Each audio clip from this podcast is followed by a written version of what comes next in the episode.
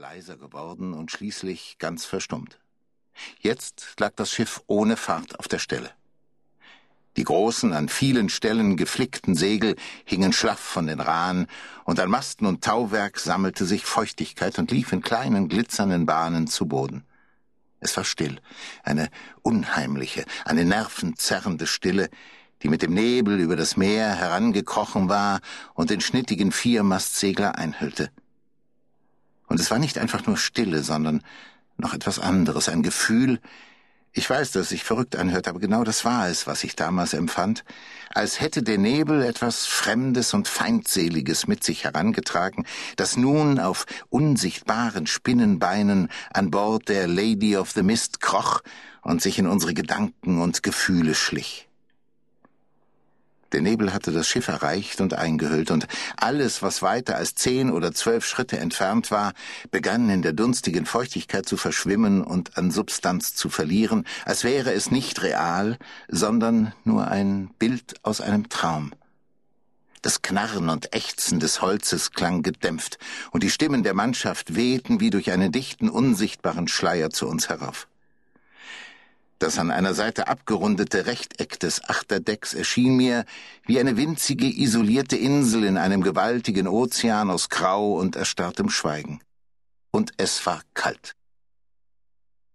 Wir waren am 19. Juni des Jahres 1883 in New York losgesegelt, und wenn ich nicht irgendwo auf dem Atlantik die Übersicht verloren hatte, dann mussten wir jetzt den 24. Juli schreiben. Hochsommer, dachte ich. Trotzdem prickelten meine Hände vor Kälte und mein Atem erschien als dünne Dampfwolke vor meinem Gesicht, wenn ich sprach. Warum gehen Sie nicht in die Kabine, Mr. Craven? Die Stimme des Kapitäns drang wie von weit her in meine Gedanken. Ich hatte Mühe, sie überhaupt als menschliche Stimme zu erkennen und darauf zu reagieren. Es ist verdammt kalt hier, fuhr Bannerman fort, als ich mich endlich zu ihm umwandte und ihn ansah. In seinem dicken schwarzen Mantel und der Pudelmütze, die er anstelle seiner Kapitänsmütze trug, wirkte er wie ein freundlicher Pinguin. Wirklich, Mr. Craven, Sie sollten unter Deck gehen. Sie können hier sowieso nichts tun, außer sich einen kräftigen Schnupfen einzufangen. Er schwieg einen Moment und fuhr, leiser und mit deutlich veränderter Stimme fort und es wäre mir lieber, wenn jemand bei Mr. Montagu ist. Er sah auf. Zwischen seinen buschigen grauen Brauen grub sich eine tiefe Falte ein. Wie geht es ihm heute? Ich antwortete nicht sofort. Als ich Montagu verlassen hatte, vor nahezu vier Stunden noch vor Tagesanbruch, hatte er geschlafen. Er schlief sehr viel, und obwohl sich sein Zustand nicht besserte, wirkte er in den wenigen Stunden, die er wach war und mit mir oder Bannerman reden konnte, überraschend klar und von scharfem Verstand. Es war etwas Seltsames an diesem Mann. Unverändert, sagte ich nach einer Weile. Das Fieber steigt nicht weiter, aber es geht auch nicht zurück. Es wird Zeit, dass wir ihn zu einem guten Arzt bringen. Bannerman nickte.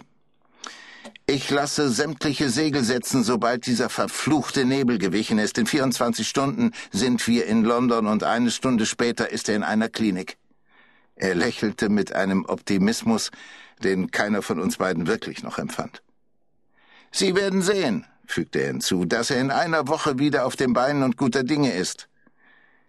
Er lächelte abermals, drehte sich mit einem Ruck um und ließ mich allein mit meinen Gedanken. Ich legte die Hände auf die Reling, beugte mich vor und versuchte wenigstens einen Schimmer der Wasseroberfläche zu sehen, aber der Nebel war zu dicht. Es war absurd.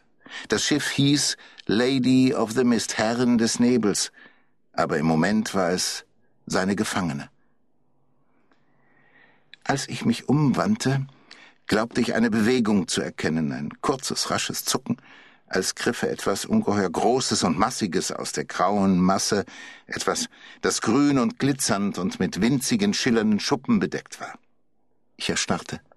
Von einer Sekunde auf die andere begann mein Herz zu hämmern, so schnell, dass mir trotz der Kälte der Schweiß ausbrach. Die Erscheinung verging so rasch, wie sie gekommen war, und ich war mir nicht einmal sicher, ob ich wirklich etwas gesehen hatte oder ob mir meine überreizten Nerven nur